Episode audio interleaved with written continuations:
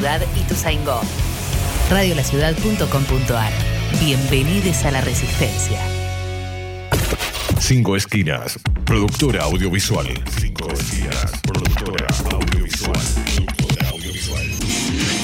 Filmación, fotografía y diseño profesional. Ofrecemos un servicio de alta calidad. 15 años, bodas y. Todo tipo de eventos.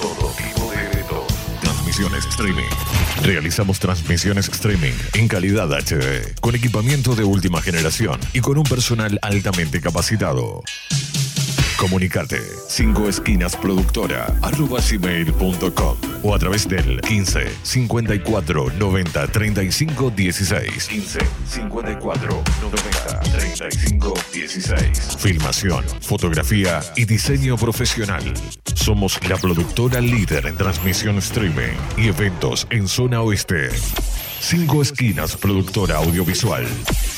Porque hay momentos en la vida que son únicos e irrepetibles. Radiolaciudad.com.ar. Decir las cosas por su ritmo. Ingresa a nuestro portal digital www.laciudadweb.com.ar y entérate de todo lo que pasa en nuestro distrito. Toda la información y todo lo que buscas está en laciudadweb.com.ar. Y tu en la web. Desde un del conurbano multiplicamos las voces de los que quieren ser escuchados. Radiolaciudad.com.ar La revolución del oeste ya está en marcha. Ya está en marcha. Coronavirus. Para prevenir, hay que estar informados. Es muy común que el contagio pueda darse por el simple contacto con la piel. Por eso es importante que trates de evitar saludos con la mejilla, manos o brazos, dado que el coronavirus suele no presentar sus efectos en forma inmediata. Este se manifiesta más activo luego de aproximadamente 15 días. Si sospechás, crees o sentís algún síntoma de fiebre o contagio, aislate y consulta inmediatamente con tu médico. Porque estar informados es prevenir. Descarga nuestra app desde Google Play o App Store. Desde Google Play o App Store. Buscala como Radio La Ciudad de Ituzaingó. Y lleva con vos las 24 horas la radio streaming más escuchada del oeste. Más escuchada del oeste. Radiolaciudad.com.ar. La batalla cultural está en marcha.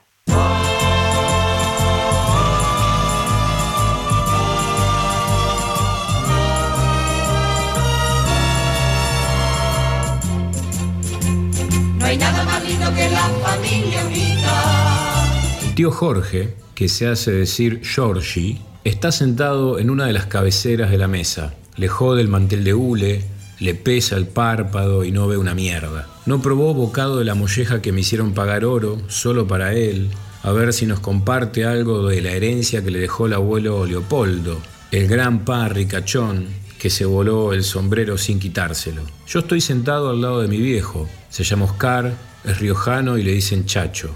Es mecánico y es hincha de independiente.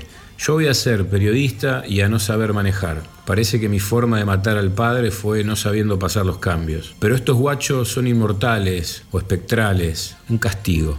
Mi viejo era un gran lector del diario popular y yo terminé sacando el registro de conducir como promesa si el rojo ganaba la Copa Sudamericana. Mi papá leía la literatura veloz y folletinesca de la prensa escrita y yo coleccionaba los libritos que venían con el popu. Mi viejo también escribía cartas, cartas que yo guardo, te liquidaba con esas cartas. Eran emotivas y al hueso, golpes bajo y uppercuts. Llorabas o lo cagabas a trompadas. Con él siempre fue así. Cada familia tiene un canon, una genealogía, aunque sea de miseria y no haya blasones, apenas unas fotos en la costa y un anecdotario que se repite, cansado y cansando. En algunas familias está todo por hacerse y en otras ya está todo hecho, que cada uno elija su condena. Fabián Casas dice que todo lo que se pudre forma una familia. En Socios a la Fuerza somos una familia disfuncional, de esas que se juntan para las fiestas y discuten, o para algún funeral y cuentan chistes. También nos juntamos los lunes en Radio La Ciudad y así matamos dos pájaros de un tiro.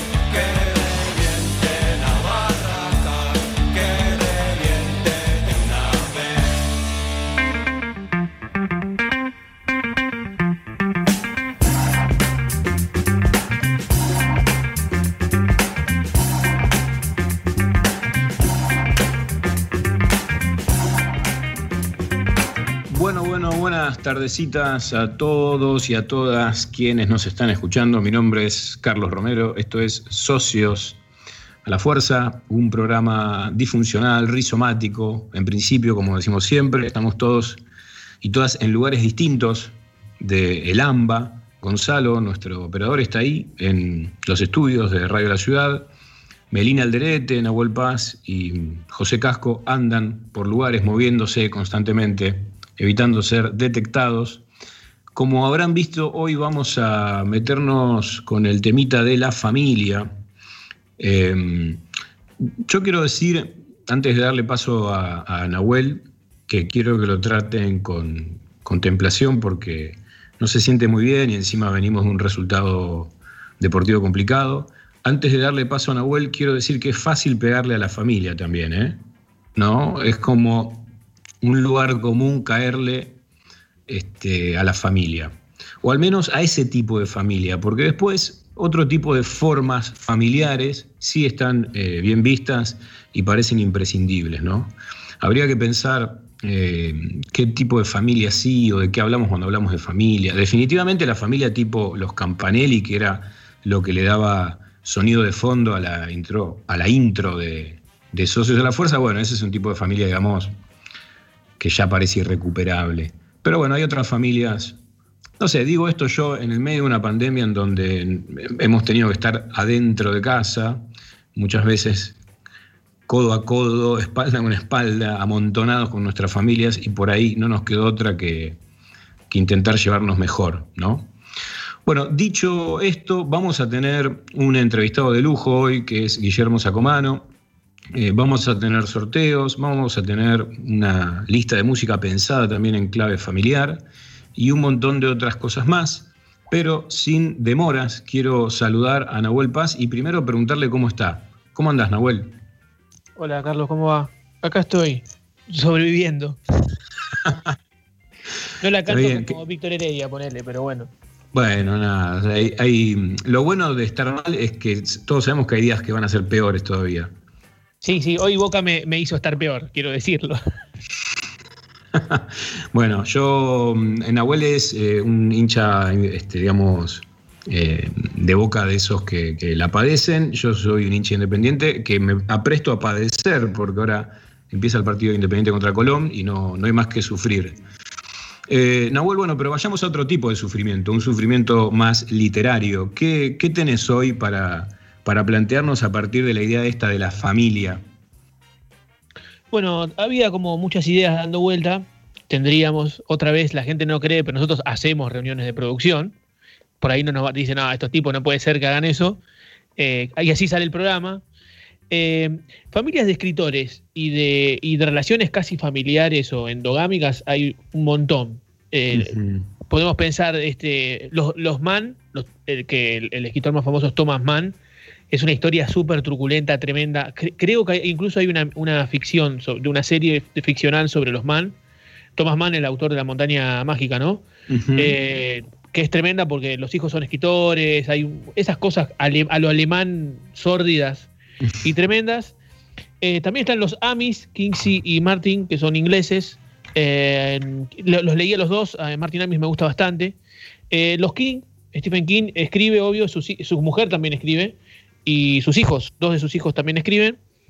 Y después tenemos, bueno, Antonio Machado y, Manuel Machado, toda esa historieta, pero lo que tenemos es eh, una literatura argentina que de alguna manera eh, juega bastante, hace bastante que no volvemos a la literatura argentina, ¿no? Entonces mm, volvemos un poco La, última vez que hablamos de esto estábamos en el matadero.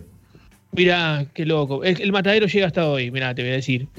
Eh, porque la literatura argentina eh, tiene una relación eh, en, lo familiar. Vamos ya, a decir que familia es un poco más amplio que, la familia directa, ¿no? Sí, sí.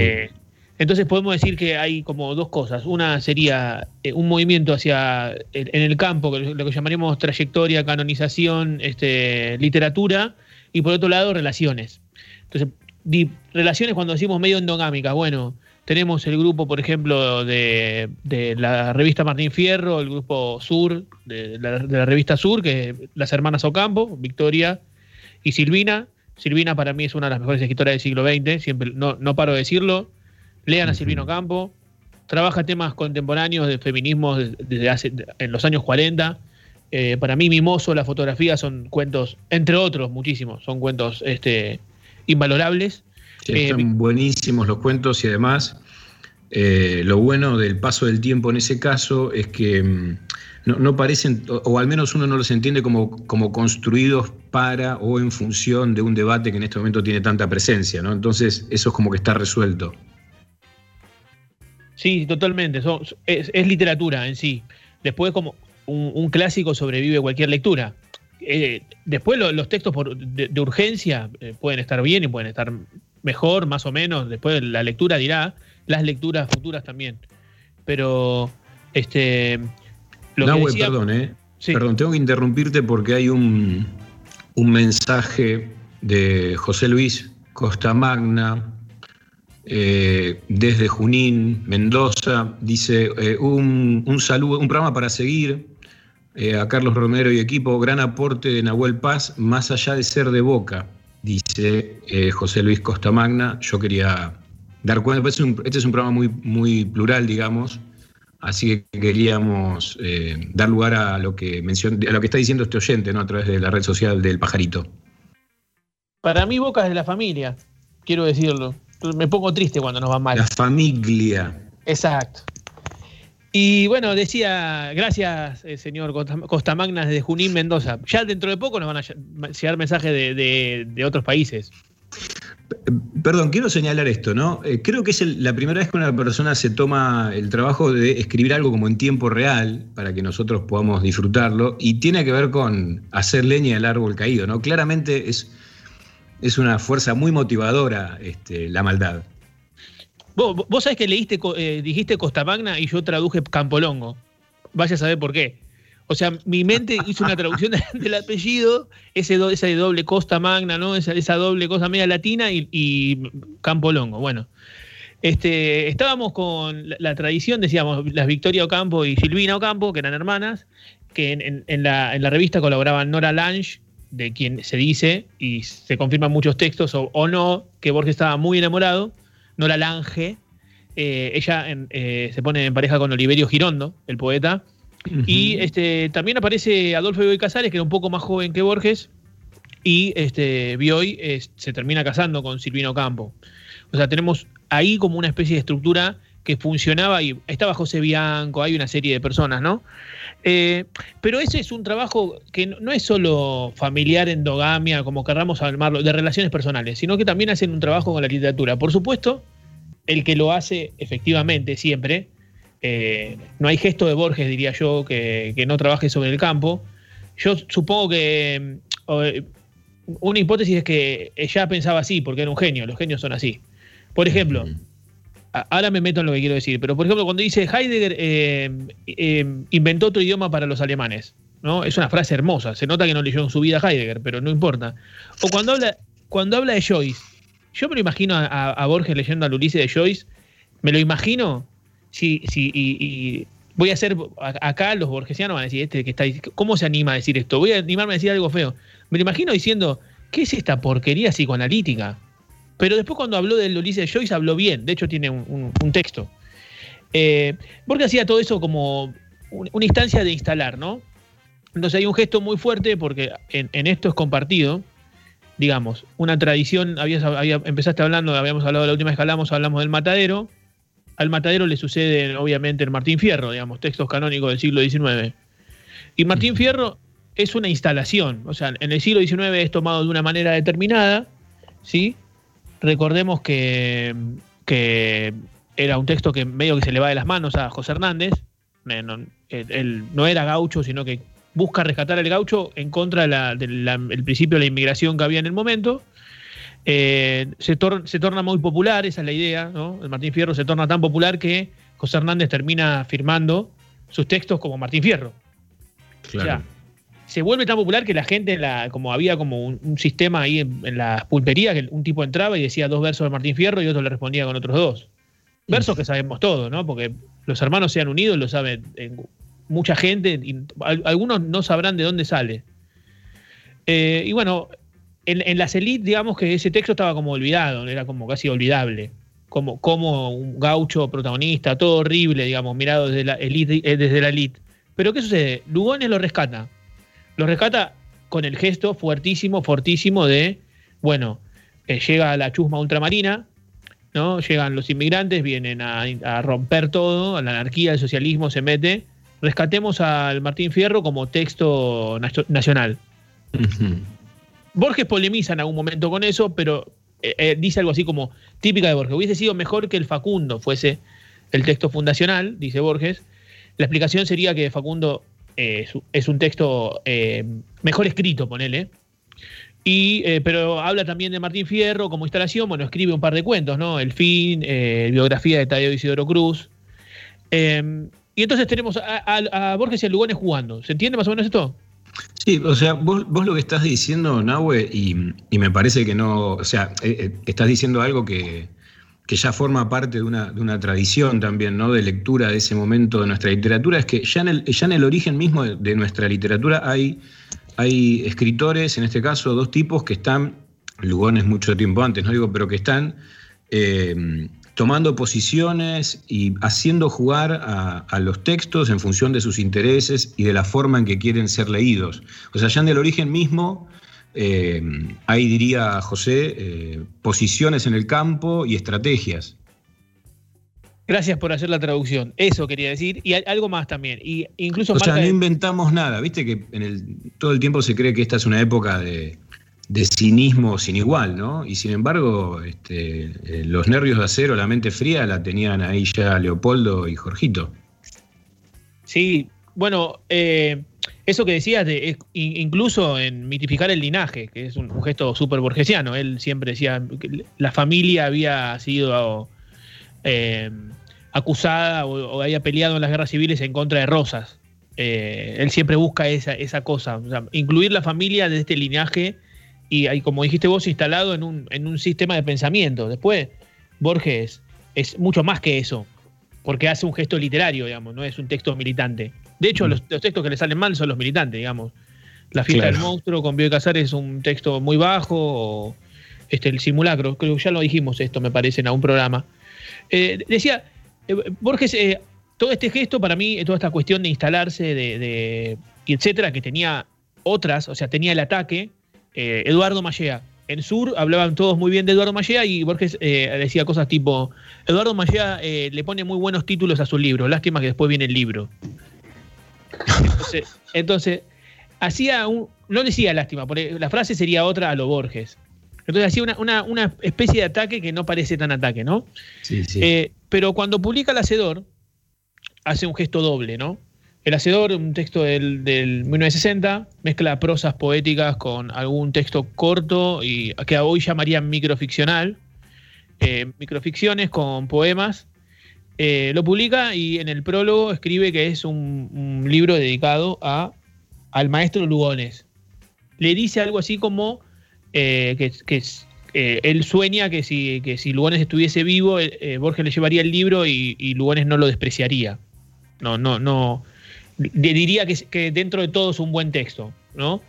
Con lo que me parece a mí es que es una falsa modestia obvia, porque Borges ya en el 60 ya es Borges. Lugones es, eh, ¿cómo decirlo?, otro mundo.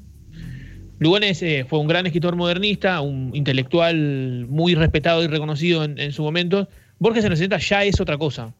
O sea, eh, alrededor de Lugones giró una época determinada de la literatura argentina ponele entre los años 1900, 1920 y pico, 30, como mucho. Alrededor de Borges va a girar el siglo XX y el XXI. O sea, ya, y Borges no, lo, no puede no saberlo. Entonces, el gesto, no sé si llamado falsa modestia, sino también es como de reconocimiento, porque al principio, obviamente, eh, esto es una estructura familiar. Vamos a pensar la familia, ¿no? El chico, la, nena, el nene, ¿qué hacen con los padres? Con la, con la. Y primero los adoran. Perdón, Carlos, vos tenés una nena muy chica. Y después en algún momento hay que pelearse. Sí, o lo podríamos resumir con los matan, ¿no? En un sentido, eh, esperemos, ¿no? Este, figurado. Exacto, claro, hay que matar al padre. estamos haciendo unas lecturas para la radio, así, mientras hablamos, no es que necesariamente sea así, lo sabemos, como dijo Carlos antes, eh, estamos hablando de la familia, como hablando. Y bueno, Borges en algún momento lo mató a Lugones, eh, fuertemente, eh, haciendo, digamos, revitalizando polémicas que había tenido, que tenía Lugones y escribiendo textos que eran furiosamente anti-lugonianos. Y después empieza como a amigarse con la figura de Lugones, por ejemplo, dice algo sobre los versos, ¿no? Él dice, al principio creía que atarse a, un, a una forma eh, de un, tipo de poema determinado era eh, lo más difícil y, e me, fui por el verso libre. Y después me di cuenta, dice Borges, ¿no? Que el verso libre era tan difícil como atarse a una forma. Entonces ahí empieza a rescatar a Lugones, que estaba muy atado a la forma, ¿no? A la forma del modernismo y todo eso. Y en, el 60 ya lo vemos como eso, como la cercanía eh, en, el gesto de la falsa modestia, no en el mal sentido, sino Borges no puede no saber que ya es Borges en el 60. Eh, solo falta que lo sepa el resto del mundo y una buena parte ya lo sabía. Eh, y ese gesto final es como realmente es un agradecimiento a Lugones sí, yo también, yo también pensaba, Nahue, eh, nosotros podemos ahora ver esto, ¿no? Porque bueno, ha sido, ha sido también visto por mucha gente que, ha allanado los caminos y, además son personajes tan, tan cristalizados, ¿no? Que uno, uno puede hablar de Borges como si fuera un objeto, que uno lo puede ver, ¿no? Y, hasta parece que, conocemos mucho de su intimidad, ¿no? Y bueno.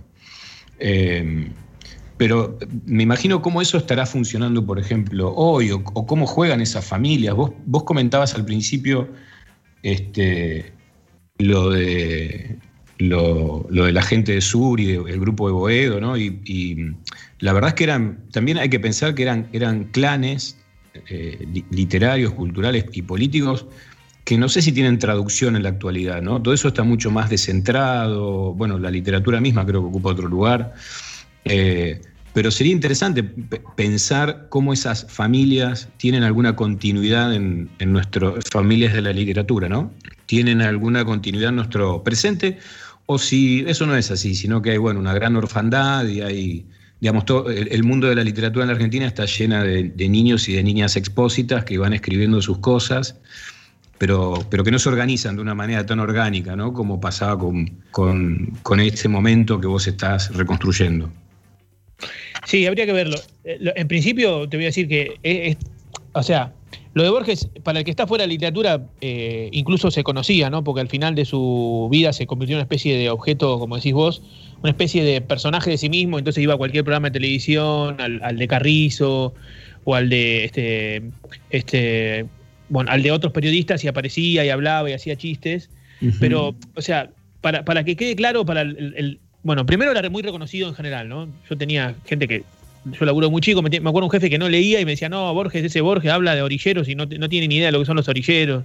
O sea, había una especie de, idea sobre lo popular sobre Borges. Pero digo, para entenderlo en lo que funciona, y a, esto ya como para ir finalizando, es eh, Harold Bloom, que es un, catedrático norteamericano, hace una especie de canon occidental súper anglosajón, o sea, todos escritores de lengua inglesa, no sin querer, ¿no? norteamericano, Pone muy pocos en castellano y pone a Borges. Pone tres en castellano, en, el canon occidental. Entonces, eh, vos ves ahí el gesto, no es el único, ¿no? O sea, el premio Nobel de, literatura no lo gana, pero es un detalle menor en relación a lo que significa. Tanto así que en la literatura hispanoamericana y mundial, digamos, es Borges o anti-Borges, o sea, no, no Borges anti-Borges. Borges está siempre dando vuelta. En el cine, Christopher Nolan, el director de Batman y de el, Origen, es fan de Borges, se le nota. Uno ve el origen y empieza a pensarlo y, está viendo ahí la construcción de Borges. O Scorsese, este, Pandilla de Nueva York, es un, lo pensó desde un cuento de Borges. O sea, eh, su significación mundial es tan fuerte que eh, creo yo que por lo menos el siglo XX fue desde la orfandad. Después de Borges, ¿qué hacemos? Dijeron todos. El 21, este, esta época, como dijiste vos, ya estamos en otro, en otra época, en, el sentido de que nada vende de la literatura mucho y habría que ver este, qué función cumple Borges. Ahora, por ahí en otro programa lo hacemos.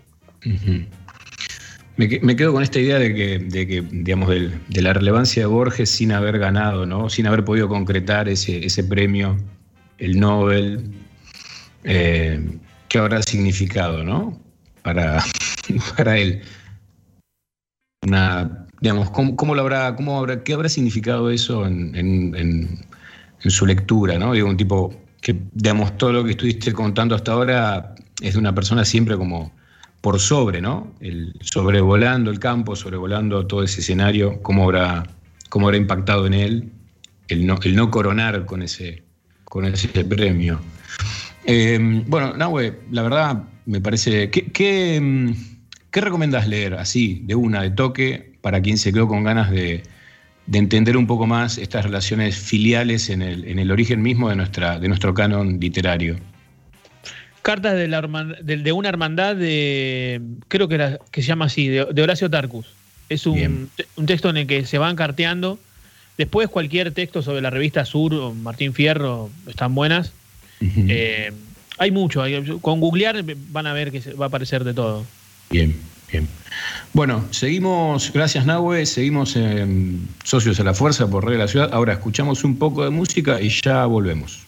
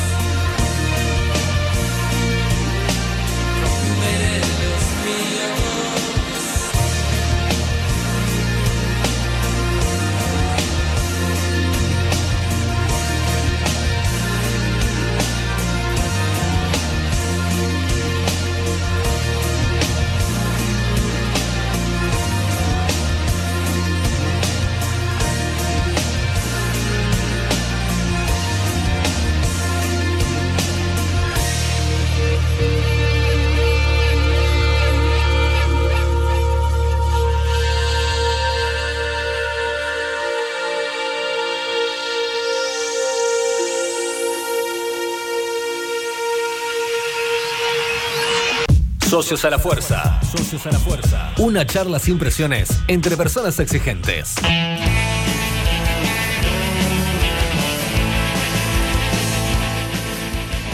Bueno, ahí estamos escuchando a Benito Cerati y antes a su padre Gustavo Cerati, porque la lista, la música que va a recorrer Socios a la Fuerza hoy, tiene ese carácter filial, así que iremos escuchando eh, a familias de músicos, de músicas haciendo música.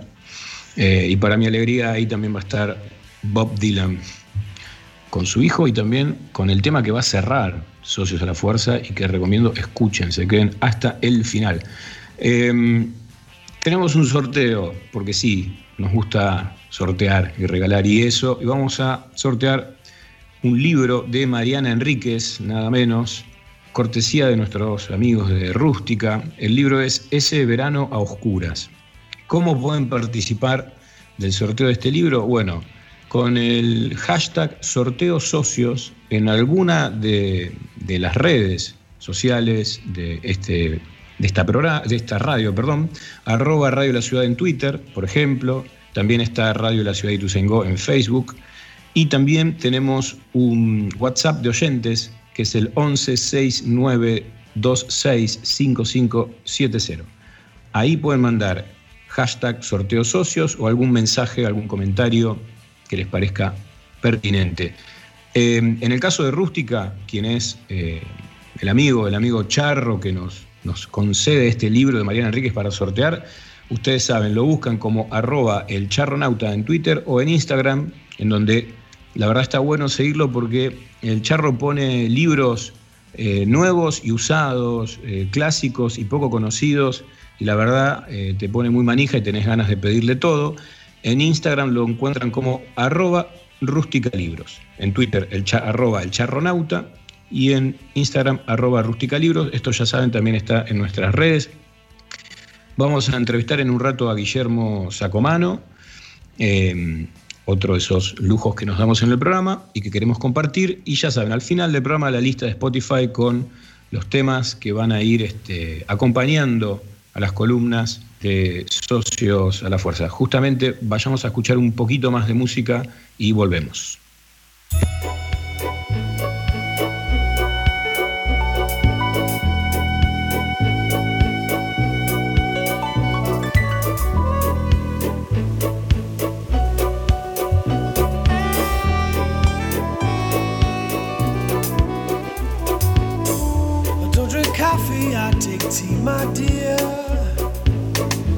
Like my toast on one side. You can hear it in my accent when I talk. I'm an Englishman in New York. You see me walking down Fifth Avenue, walking cane here at my side.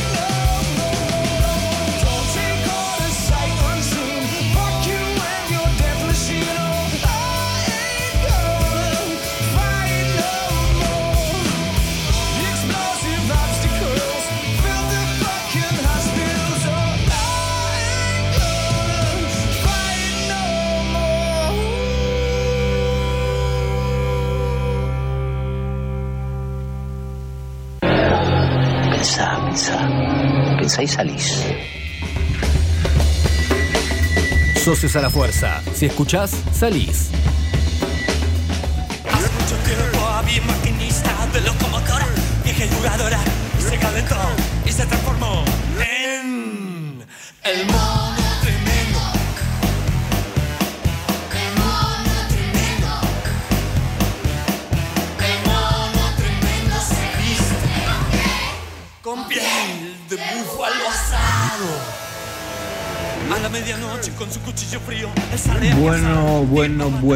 El mono tremendo. José Casco, ¿cómo estás? ¿Cómo andás? Carlos, muy bien. ¿Vos? Bien, acá andamos. Eh, eh, ¿Por qué sonaba el mono tremendo? Vos no me digas que tenés pensado, eh, Pepe, hablar de ese enorme clan de la música argentina. El clan de la música rock argentina. Si hay una familia que es enteramente musical, el tipo ideal, la familia total, digamos, en términos musicales, es la familia Spinetta. Y el mono tremendo es la primera, también es la única, me parece, sí. No solo es la primera, es la única canción que salvo Vera Spinetta, la familia entera y los parientes de esa gran familia entera que es la, la familia Spinetta graban eh, con el enorme patriarca que es el flaco. Porque El Mono Tremendo es una canción compuesta por Pechugo, que es una banda que tenían cuando eran muy pequeños, Catarina, Dante, Valentino, por el lado Spinetta, y por el lado Martí, ahora voy a contar quién es Martí, Emanuel y Guadalupe Martí. Los Martí, Emanuel es Emanuel Jorbelier, el de Ilia Curiaca el de Valderrama, ¿no es cierto? Son una especie de primo hermanos con, con Dante Spinetta, porque Dylan Martí, así se lo conoce, Eduardo Martí, es un amigo que es como un hermano del flaco Luis, se conocen de la época del secundario, hace muchísimos, o sea, toda su vida se conocieron, ¿no? Fueron amigos toda su vida y fue de alguna manera el fotógrafo oficial de Luis Alberto Spinetta, este, Dylan Martí, Eduardo Dylan Martí. Y bueno, y Dante es eh, un hijo de, de- de Dylan y por eso era muy cercano también Dante y Emanuel, de ahí viene porque se formó Ilia Kuriaki. La cuestión es que El Mono Tremendo es una, una canción que canta, perdón, que compone Dante, muy pequeño, cuando tenía solamente 11 años, y que graban en un disco del Flaco de 1988, que se llama, un disco, a, a- a mí me encanta, me parece un disco maravilloso, un disco raro de la discografía Spinetta de ese momento, que se llama Tester de Violencia. Y se Sí, llama está así, Mono buenísimo ese Tremendo. disco. Es un disco maravilloso porque ese, ese es un disco, bueno, eso, viste, son gustos, ¿no es cierto? Pero, ¿por qué digo, digo así? Además de que porque me gusta, porque eh, tiene cualidades así como raras. El flaco durante mucho tiempo fue visto como un artista acústico. Y ahí hace un disco eléctrico, diría el primero, eh, eh, enteramente eléctrico, que, que tiene muchas resonancias de, de- de lo que pasa afuera, que tiene una manera de incorporar la tecnología a su música que de una manera muy sutil, muy de muy preciosista, diría yo, pero no en el mal sentido, sino con, con toques, con colores, una cosa que después, nosotros hace poco hablamos de Gustavo Cerati, después Gustavo Cerati, que tenía siempre una oreja bien parada, eh, le va a tomar algunas cosas a Tester de violencia. Ese año que salió Tester, la mejor canción para... Hay que entender que en los años 80 el único suplemento joven que había de los diarios era el Sí de Clarín, que durante mucho tiempo fue la manera en la cual la gente se enteraba que había los fines de semana para ver en términos de recitales porque no existía internet, no existía todas las, las comunicaciones y las plataformas que hoy tenemos. Sí, claro, año- no sé, Pepe, pero yo me acuerdo de, de- de mirar en el CIA a ver a dónde ir y por ahí vos ibas y se había suspendido, pero no tenías manera, manera de enterarte más que por el próximo diario. Llegabas a la puerta y, y resulta que había pasado toxicomanía y lo cerró. ¿Qué pasó? Y tú solo ahí. Si llegabas después. de Perdón, eh, perdón toxicomanía, por la, porque si la no, deriva folclórica. Sí, sí, sí, porque sí, porque lo otro que podía pasar es que llegabas a la puerta y justo estaba, y entonces pasabas de largo al, al patrullero y a la comisaría. Pero bueno, sí, era, era lo único.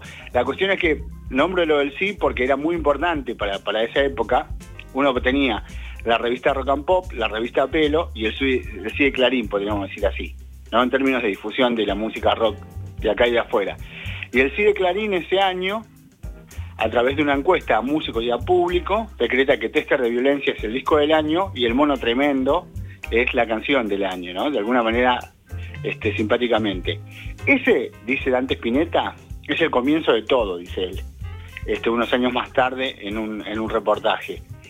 Es el primer germen con el cual se pone este, su carrera musical, dice Dante. Yo, a partir de ese momento, cuando bajé del escenario, me pregunté con los demás cómo podemos hacer para seguir estando ahí arriba y no bajar nunca más, porque me había gustado tanto haber subido que yo no quería dejar de hacerlo nunca más. Y ahí comienza de alguna manera su carrera musical.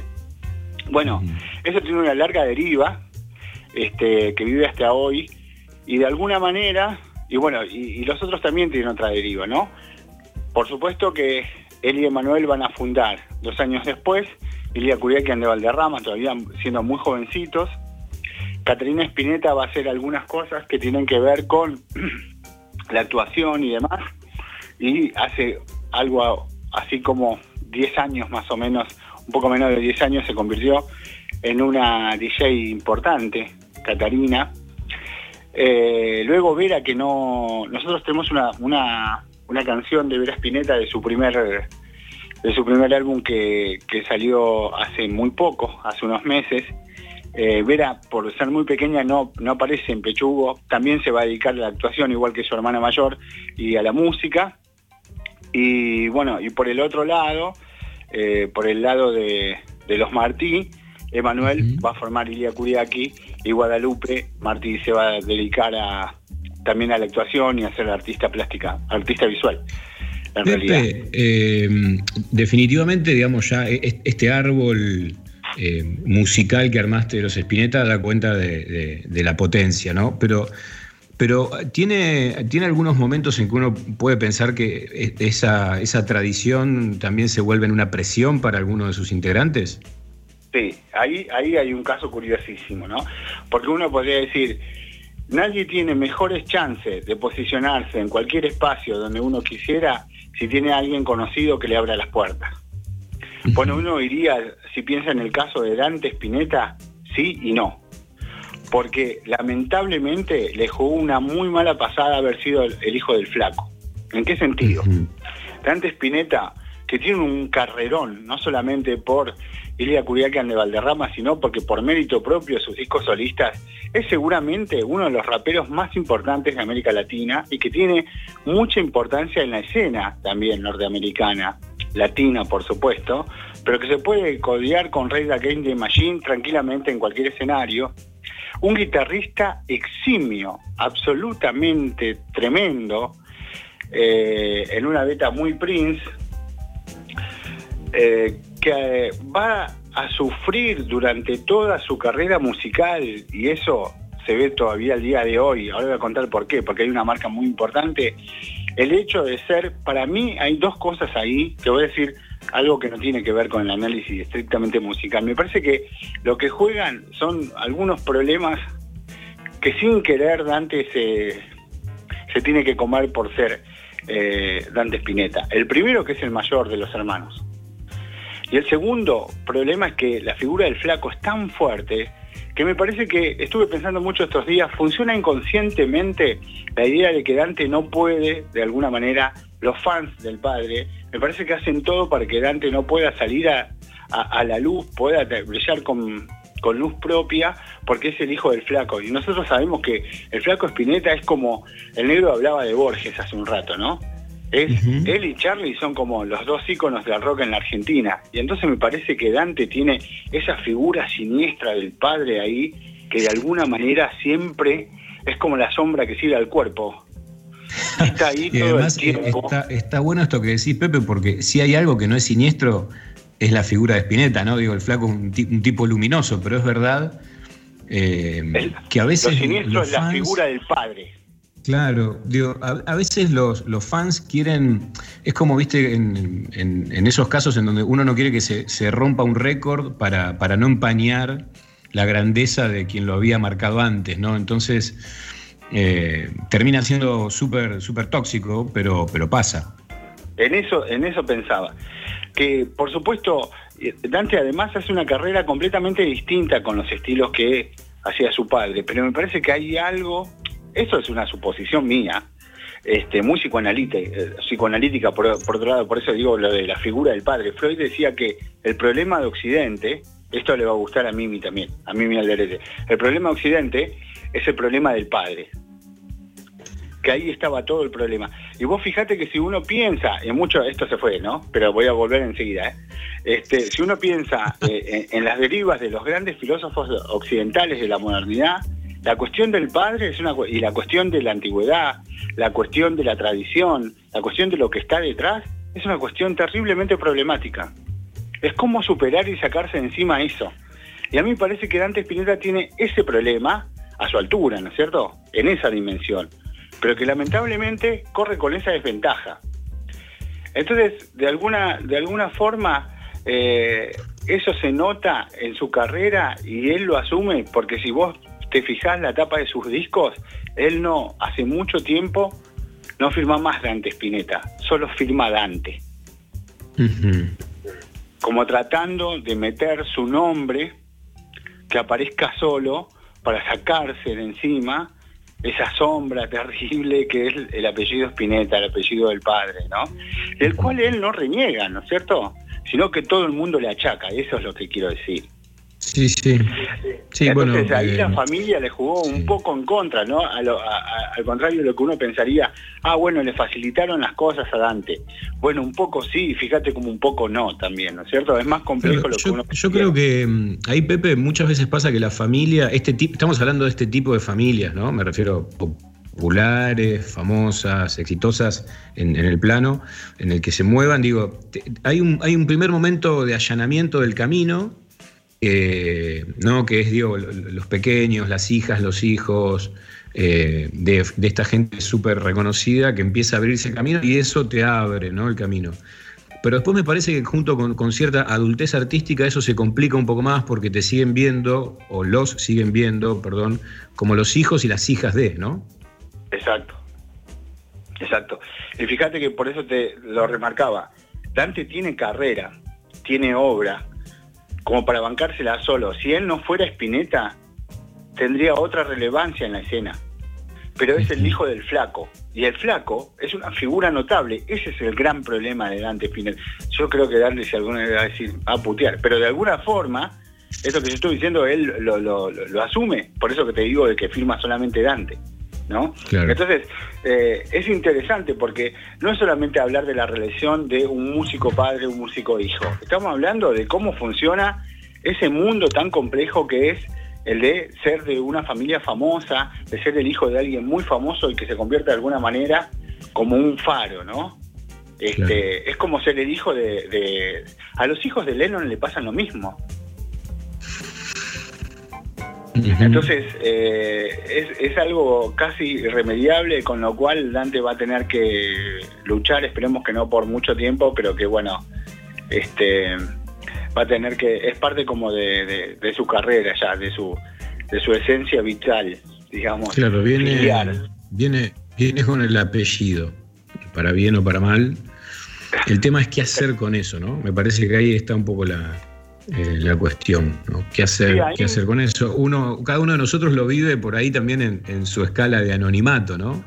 Pero Sí. hay algo de eso, a pesar de no ser espinetas. Exacto.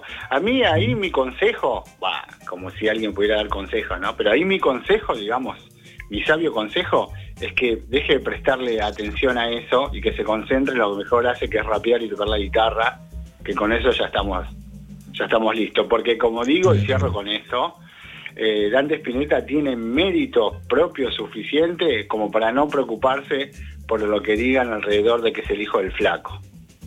Claro, claro, claro. Bueno, Pepe, escúchame. eh, a contramano de todo esto que, que estamos diciendo, vamos a escuchar al flaco y, y vamos a escuchar a una de sus hijas. Seguimos con música ahora y en un ratito eh, volvemos con más socios a la fuerza.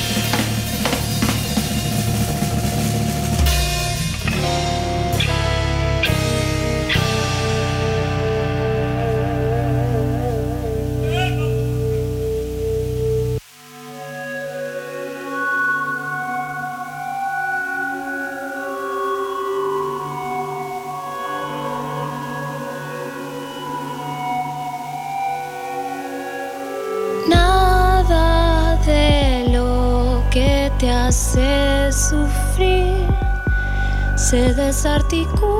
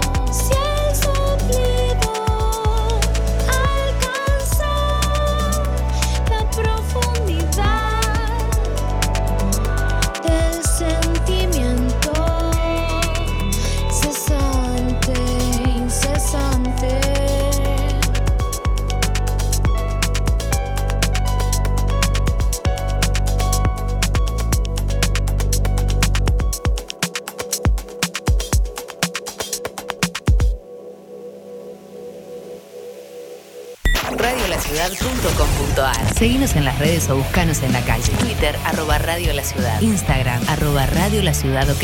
Facebook, Radio La Ciudad y Tuzaingó. Radiolaciudad.com.ar Bienvenidos a la Resistencia. Cinco Esquinas, productora audiovisual. Cinco Esquinas, productora audiovisual. Productora audiovisual. Filmación, fotografía y diseño profesional. Ofrecemos un servicio de alta calidad. 15 años, bodas y todo tipo de eventos. Streaming. Realizamos transmisiones streaming en calidad HD, con equipamiento de última generación y con un personal altamente capacitado. Comunicate 5 esquinas productora arroba gmail.com o a través del 15 54 90 35 16 15 54 90 35 16 Filmación, fotografía y diseño profesional. Somos la productora líder en transmisión streaming y eventos en zona oeste. 5 esquinas productora audiovisual. Porque hay momentos en la vida que son únicos e irrepetibles. Radiolaciudad.com.ar Decir las cosas por su ritmo. Ingresa a nuestro portal digital www.laciudadweb.com.ar y entérate de todo lo que pasa en nuestro distrito. Toda la información y todo lo que buscas está en laciudadweb.com.ar. Y tu Zaingó en la web. Desde un rincón del conurbano multiplicamos las voces de los que quieren ser escuchados. Radiolaciudad.com.ar La revolución del oeste ya está en marcha. Ya está en marcha. Coronavirus. Para prevenir, hay que estar informados. Es muy común que el contagio pueda darse por el simple contacto con la piel. Por eso es importante que trates de evitar saludos con la mejilla, manos o brazos, dado que el coronavirus suele no presentar sus efectos en forma inmediata. Este se manifiesta más activo luego de aproximadamente 15 días. Si sospechás, crees o sentís algún síntoma de fiebre o contagio, aislate y consulta inmediatamente con tu médico. Porque estar informados es prevenir. Descarga nuestra app desde Google Play o App Store. Desde Google Play o App Store. Buscala como Radio La Ciudad de Ituzaingó.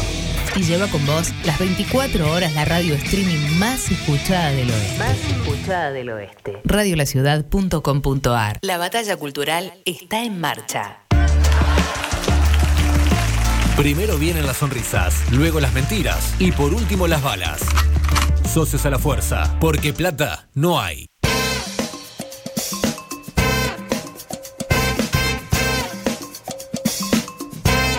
En Socios a la Fuerza. Tengo algunos mensajes para darles y para recordarles. Por ejemplo, que estamos sorteando eh, el libro de Mariana Enríquez, Ese verano a oscuras, eh, cortesía de nuestros amigos de Rústica. Ya saben, arroba Rústica Libros en Instagram o arroba El Charronauta en Twitter y ahí pueden consultar con Martín Charro todas las cosas que él tiene para ofrecer. Por ejemplo, este libro que lo va a regalar, ¿no? ¿Cómo se participa? Bueno, pueden mandar el hashtag sorteo socios a, por ejemplo, arroba Radio La Ciudad, que es la dirección de Twitter de, de esta radio, pero también pueden mandar lo mismo, sorteo socios, a arroba guion bajo socios, que es la cuenta de este humilde programa, ¿sí? Eh, o también nos pueden escribir al teléfono, digamos, al WhatsApp de los usuarios de este programa, que es el 11 69 26 5570. Ahí mandan hashtag numeral, ¿no? Sorteo socios y ya participan por el libro de Mariana Enríquez. En un ratito, como ya saben, vamos a entrevistar al escritor Guillermo Sacomano. Antes tenemos la columna de Melina Alderete, que hoy está eh, vestida como otaku, porque su columna profesa la fe otaku. Y al final del programa estará la lista de Spotify que armó el Doctor Rock, José Pepe Casco, combinando distintos momentos familiares a través de la música. Bueno, no robo más tiempo la música, vamos a escuchar música y en un ratito, en un ratito perdón, volvemos con la eh, columna de Merina Alderete. Ahora, música.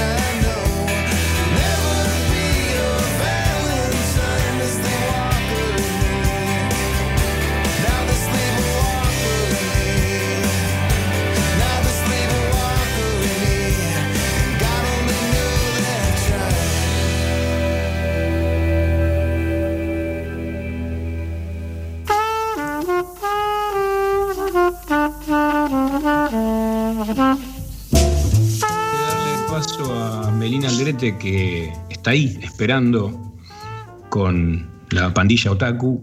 Quiero leer algunos mensajes que nos han llegado.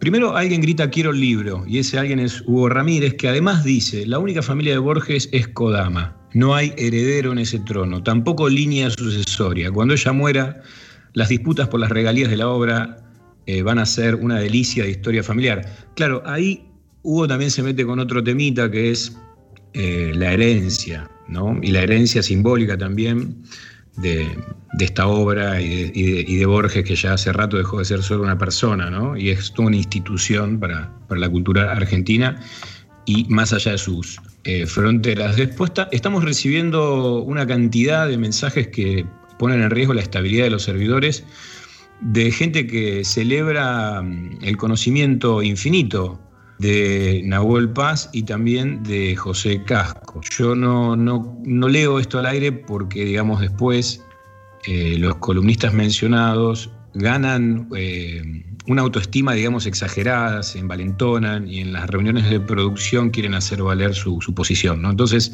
yo prefiero decir que, bueno, hay gente que, que elogia las columnas de nuestros compañeros.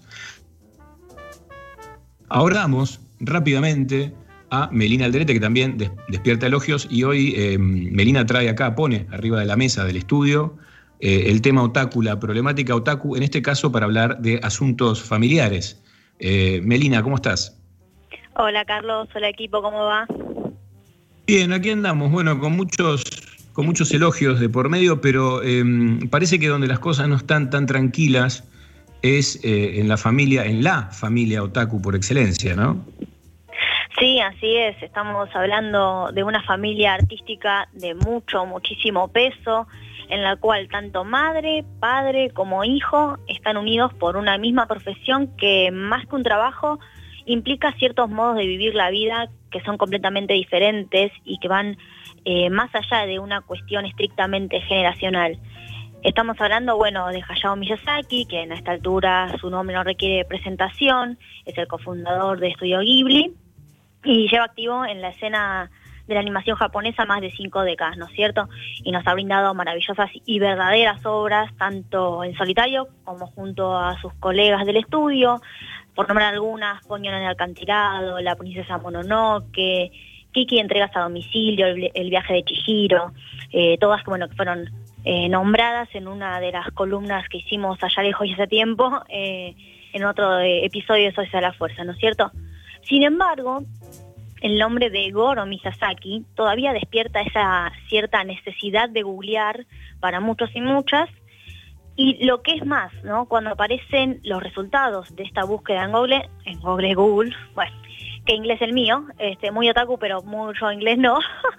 lo que aparece eh, reiteradas veces es el titular Goro Miyazaki, el hijo de, viste, lo que hablaban un poco los compañeros anteriormente, desconociendo de cierta forma el trabajo del director, guionista y arquitecto japonés, ¿no es cierto? Claro, Un- una vez más, Meli, esto que hablamos con José, ¿no? O sea, el, el apellido te, te proyecta, pero después te posterga. Es como un movimiento complejo ese. Sí, es, es como también decía José en el caso de, Dante con, con su padre, ¿no? Ese castigo de vivir siempre a la sombra de su padre. En el caso de Goro, ha hecho que, además de vivir estas constantes comparaciones entre su trabajo y el trabajo de su padre, también tenga que oficiar muchas veces del vocero barra secretario barra representante público de su padre Hayao, quien suele mostrarse, que no suele mostrarse ¿no? mucho en los medios de comunicación.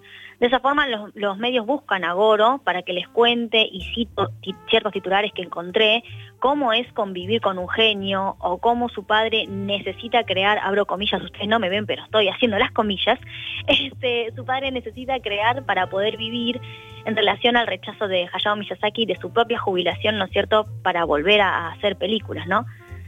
Y lo cierto es que para Goro, en el mundo, eh, el mundo de la animación en sí es mucho más que un simple trabajo. Él mismo incluso ha contado que durante su infancia las películas de su padre eran la forma que, que él, que Goro, tenía de estar cerca de él, puesto que Hayao pasaba la gran mayoría de su tiempo en el estudio reali- realizando películas, lo que lo obligaba a descuidar su propia familia, ¿no? Y muchas veces Goro ha llegado a decir justamente que siente que en lugar de ser criado por un padre, parecía que había sido criado por las obras del mismo, ¿no? Porque recordemos que el trabajo de, de la animación, más, más que nada en la animación Japón, en Japón, es un trabajo recontra precarizado y muy eh, de explotador, ¿no es cierto? Eh, Mm. Muchos de, de los animadores, dibujantes, eh, fallecen muy jóvenes o, o padecen, no, no llegan a cubrir ni siquiera un, un buen salario. Y esto es algo que eh, lo tenían presente tanto la madre de, de Goro, que es Akemi Ota, que es, vale decirlo, es tema otro, de columna para otra ocasión, ¿no es cierto? Pero es una de las pioneras olvidadas, de las grandes pioneras olvidadas del mundo de la animación japonesa, y de su padre también, obviamente, Hayao Miyazaki, lo sabían a esto, ¿no? Y querían que Goro tuviera una, vida normal, un trabajo normal, pero él, bueno, hizo oídos sordos y de- decidió dedicarse a lo mismo que, que hacían sus padres, ¿no es cierto? Ujú. Meli, eh, vos, bueno, recién dijiste al pasar que la, que la madre de, Goro también había, había sido una pionera ¿no? en, en esta materia y, que había sido eh, postergada.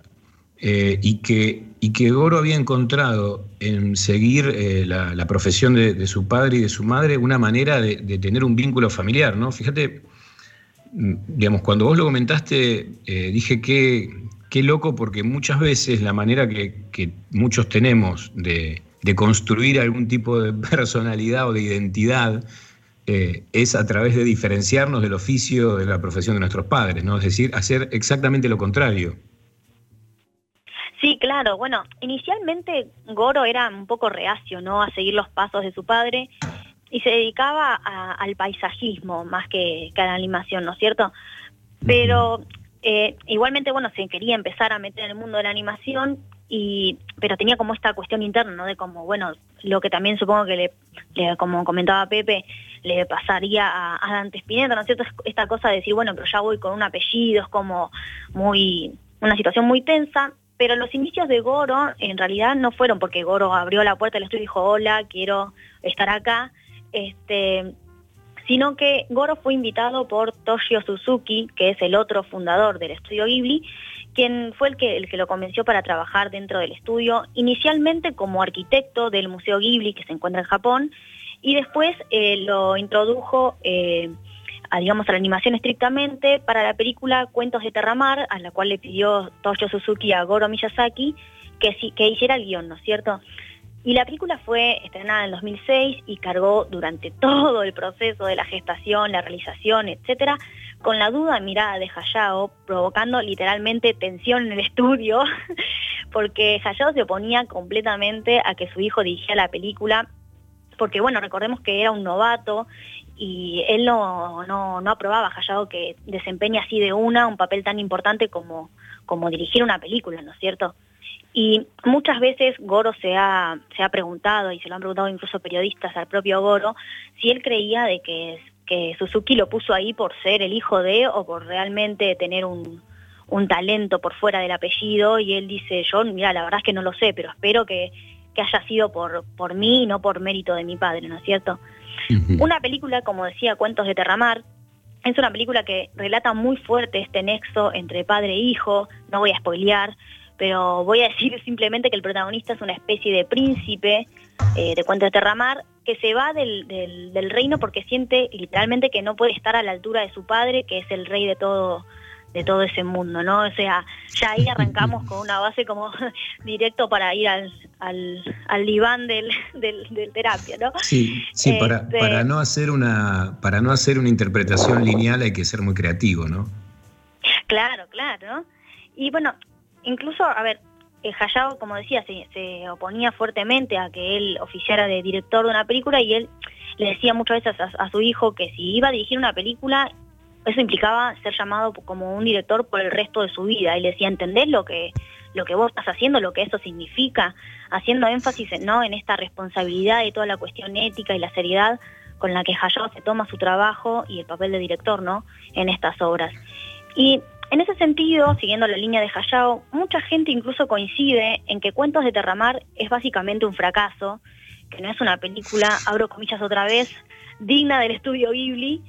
Y esto se Beli, puede ver pero pobre, pobre sí. Goro, encima que su viejo le mete una presión todo el tiempo, nosotros desde acá sacamos este tema y decimos que es un fracaso. Tengamos alguna contemplación No. con Goro, por favor. No, no, yo no voy a decir que es un fracaso, ¿no? Pero ustedes ya a esta altura todo toda la audiencia lo sabe, de que soy muy fanática de, de todas estas cuestiones, pero no, no, no voy a decir que fue un fracaso, pero para mucha gente realmente, posta, en su momento dijeron, "Mm, imagínate que venían del viaje de Chihiro, de Ponyo, bueno, Ponyo todavía no porque fue en el 2008, pero venían de un montón de, de la princesa Mononoke, sí, que fue en el 97, venían de hitazos como ese y la nada le ponen cuento de Terramar y es como que la gente hacía como, "Mm, viste, este gestito que estaban haciendo. además fuera, fuera del, de- del chiste, digamos, haciendo un comentario muy al pasar, pero que me parece que vale la pena, pensemos que la, la cultura japonesa se toma muy en serio estas cosas, ¿no? Y no sé si habrá sido la palabra que se usó en el momento, pero que digan que un trabajo es un fracaso debe ser un masazo enorme, particularmente para los japoneses, ¿no? Sí, tal cual.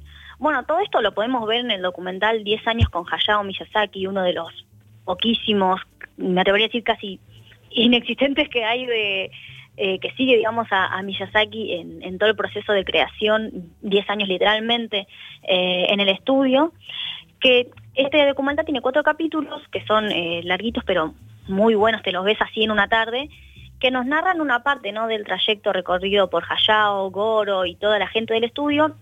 Y hay una escena, una escena particular, perdón, en la que Hayao asiste ¿no? a la premier de esta película, Cuentos de Terramar, y se convierte en el crítico más duro. O sea, el tipo sale de la sala para fumarse un pucho mientras está ahí la película todavía corriendo ahí en pantalla y le dice al documentalista que parece que estuvo sentado allí por tres horas, o sea, cuando todavía faltaba para que termine la peli, y cuando entra nuevamente a, la sala, hace expresiones, ciertos gestos que es como que dudoso, ¿viste? O sea, muy duro. este, O sea, quienes, quienes nos estén escuchando, Meli, quienes nos estén escuchando y piensen que sus padres son jodidos, piensen que existe Hayao, eh, eh, digamos que existe el padre de Goro, ¿no? Vamos a llamarlo Sí, así. sí, completamente. Mamá te quiero ahora, ¿viste? Como que... Finalmente, bueno, cuando termina el cuento de Terramar, Miyazaki sale y se fuma otro cigarrillo ahora en soledad, ¿no? Y vos lo podés ver como un poco disgustado.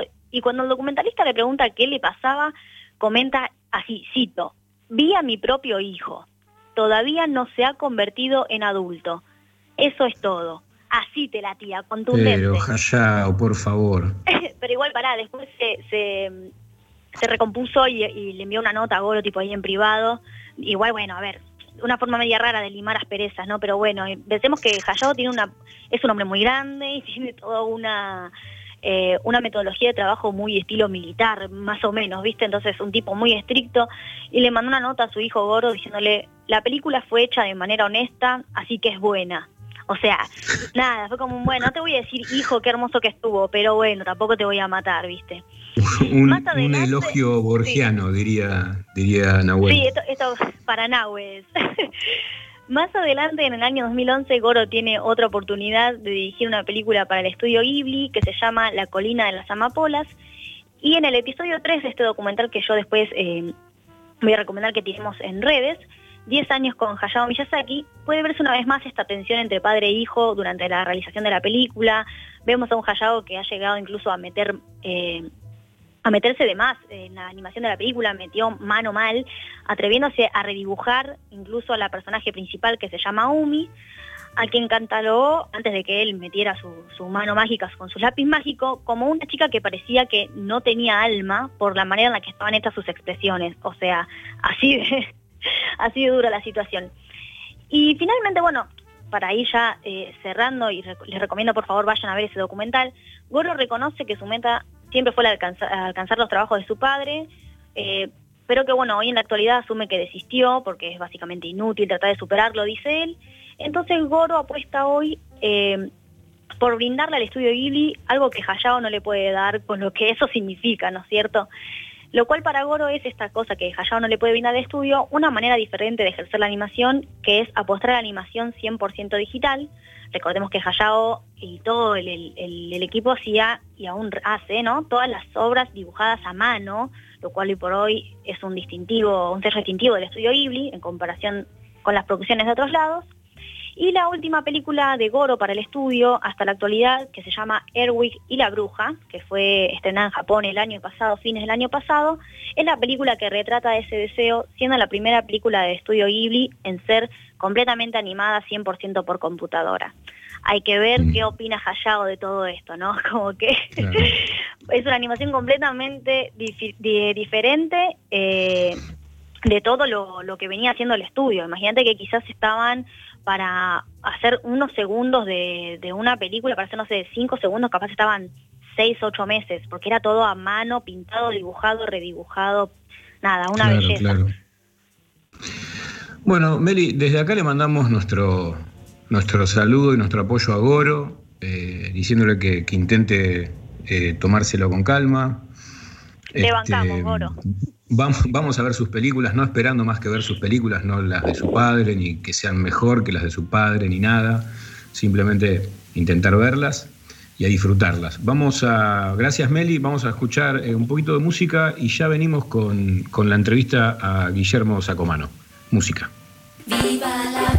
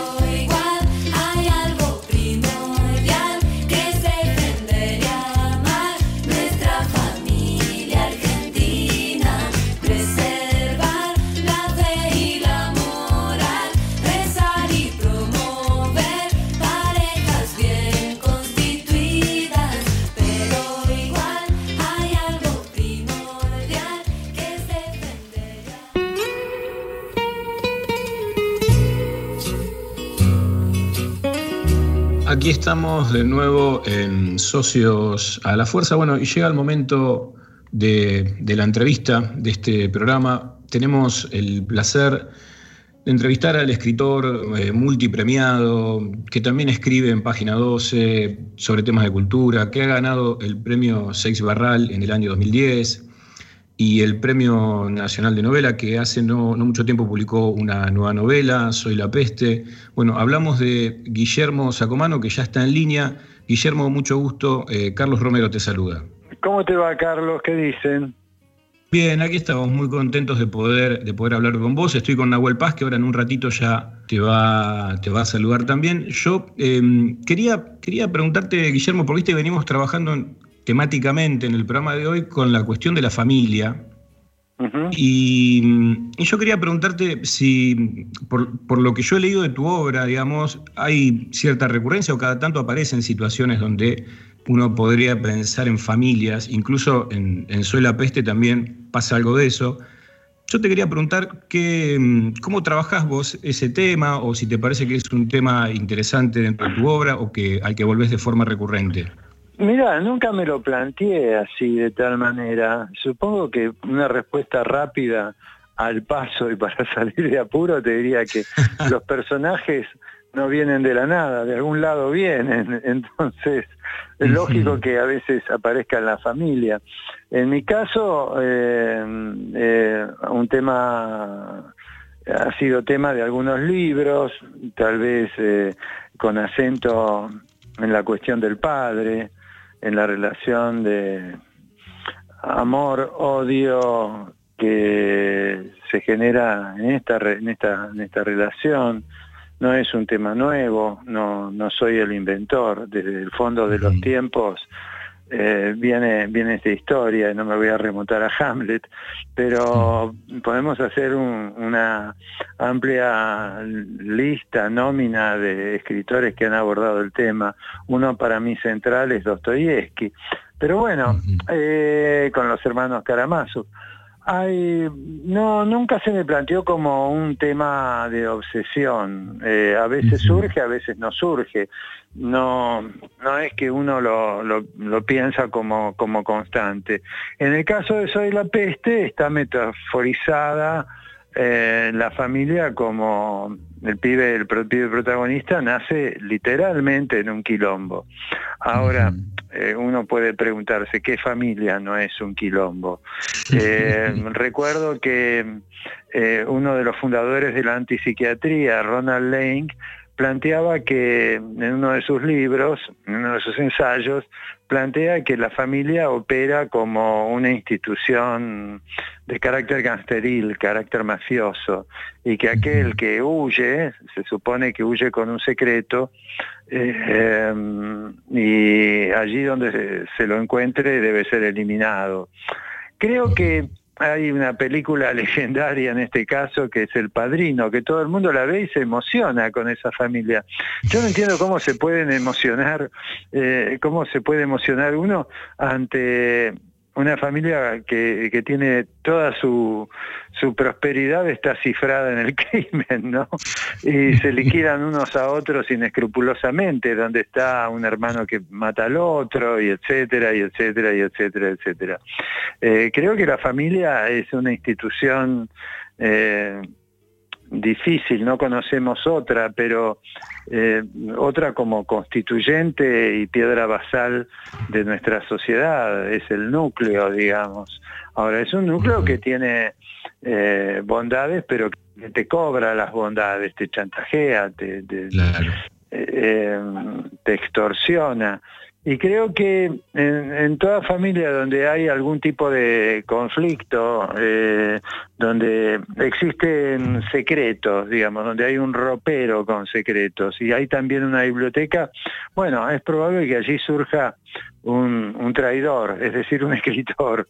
El escritor es aquel que sa- sale para contar el secreto eh, y que después eh, los parientes digan, no, esto no fue así, vos mentís, me haces quedar como, no, no te hago quedar nada, esto lo mío es ficción, pero la ficción parte de algún lado, hay un principio de realidad de la ficción, ¿no?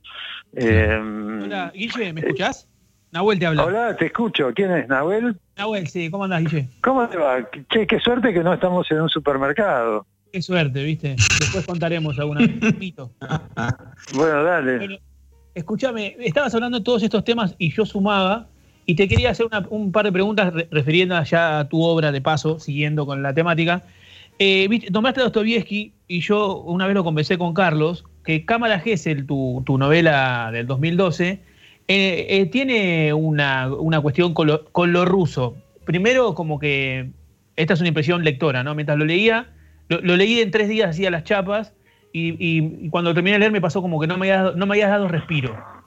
Como que me habías, no me, no me dejaste un lugar para, para, o sea, estaba como muy, obviamente, muy enganchado y a la vez todo el tiempo diciéndome esta idea de que, a ver, a mí me queda esta idea con Cámara Gesell. Podías escribir mil páginas más con, con y seguirnos enredando en todas esas historias de esto que contás, ¿no? Pude haber escrito una continuación, no te digo que la que, que, lo intenté, pero digamos que para mí un pueblo chico, bueno, ya no es tan chico, cuando yo llegué a Gesell había eh, 15.000 habitantes, algo por el estilo.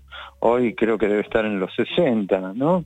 Eh, no sé si todos están censados, eh, pero un pueblo chico eh, opera como metáfora del infierno. Eh, está ese famoso dicho pueblo chico, infierno grande, ¿no? Eh, para mí los modelos fueron, para mí el modelo de Cámara Gesell fue el condado de Yornapatoupa de Faulkner, que es donde tras, en Yornapatoupa transcurren todos los cuentos y todas las novelas de, Faulkner, donde hay unas sagas familiares, están los Sutpen, están los Caulfield, los, Com- los, los los Caulfield, eh, digamos, para mí es como un modelo y creo que era un poco el sueño, y es el sueño de los escritores, inventar un territorio, ¿no? Eh, entonces esa villa, yo no la llamo Villa Gesell, el, título alude al mecanismo de, interrogación que se emplea tanto en, psicología como, en interrogatorios policiales de la cámara Gesell, el vidrio transparente a través del cual se presencia eh, un interrogatorio. Eh, me pareció que el pueblo se prestaba a esto, ¿no? De hecho, en un momento que me habían afanado, tuve que recurrir a la, a la policía, me, llamaron después a testimoniar, de, participar de una cámara GESEL como espectador, no como, como protagonista. Eh, pero lo que me importaba era cómo se tejen y cómo se urden y cómo se conectan una historia con otra, cómo en un pueblo se conoce todo el mundo, lo cual tiene su costado beneficioso, digamos, en términos de solidaridad y gauchada, porque ahí se adoptan políticas de conducta como muy, muy solidarias, pero también tiene toda la cosa rafañosa del chisme, de la miseria, de la envidia, de, y también de la violencia doméstica, eh, de lo delictivo, porque son pueblos, los de la costa, que crecen con grandes saludes inmigratorios, que llegan por intereses políticos para, para aumentar el caudal de votos de tal o cual candidato de tal o cual partido, ¿no? Uno se lo adjudican a la administración, siempre se lo adjudica todo a la administración anterior. Pero todos aportan su grano de arena trayendo cada vez más eh, eh, familias a vivir en un lugar donde no van a encontrar empleo, donde van a seguir en su condición de marginación. Y esto genera una violencia política muy fuerte. Imagínate que en invierno eh, un lugar como un pueblo de la costa es un hotel, es un gigantesco hotel vacío. Y aquellos Sí. que viven en taperas y en covachas no tienen otra, otra salida que eh, la mendicidad, eh, colgarse de la teta del Estado, eh, vivir de la caridad o de la violencia, eh, de la violencia del, del delito.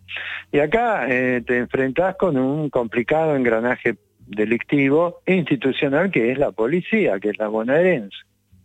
Entonces, digamos, si además de esto tenés los pequeños crímenes que se cometen en, en- en- en lo que es la, la buena sociedad, también tenés todo lo otro, tenés eh, la falopa, los asesinatos, los abusos, la violencia doméstica, eh, digamos que tenés para Se- un manual de sol- En, Gesell- en Cámara Gesell se ve mucho eso, está muy bien trabajado, es una de las novelas que, tuyas que más me gustan. Y, perdón que te interrumpa, y estaba pensando también en, en- en El Oficinista, es una novela un poco anticipatoria de, de casi este tiempo. Yo en un momento de cuando empezó la pandemia la leí como la volví a leer como una metáfora de, de lo que nos ocurre, porque por ejemplo el tema de los helidrones, o sea los drones vo- sobrevolando en un tema que en el- cuando salió publicada la novela no- yo no lo tenía tan presente, creo que ni siquiera sabía que era un dron básicamente. Qué rápido que pasa el tiempo, ¿no? Yo me y- acuerdo. Eh, Mira vos. eh, Vos ponés como que hay helidrones, que son como drones vigilantes y eh, están todo el, todo el tiempo sobrevolando la ciudad y esa, esa cuestión. Eh, ¿Cómo fue la, la escritura del oficinista? ¿O por qué se presentó la idea? ¿Te acordás?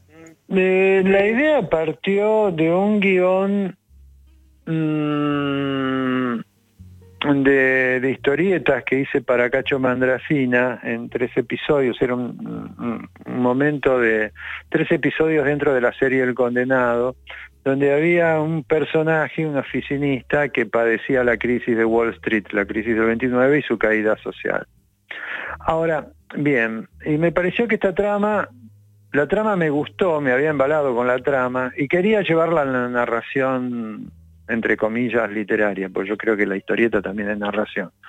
Y eh, yo he leído y trabajado mucho eh, lo que podríamos llamar la literatura de la burocracia, de la oficina. Eh, podemos tomar a Kafka eh, como, como paradigma, pero también hay antecedentes de, de- de Kafka, que, de, de esta literatura de oficina, eh, de literatura de escritorio. Uno podría ser Bartleby, el escribiente, y otro casi contemporáneo de Bartleby es el capote de Gogol. ¿no? Pensemos Claro. que el siglo XIX es el siglo de los escribientes, los legajos se copiaban y se copiaban, la, la i- i- infinita e inabarcable literatura rusa está compuesta de escribientes, Eh, los hay también en la literatura norteamericana, en la literatura europea en general. Eh, es como un componente de la, de la vida social del escribiente, ¿no?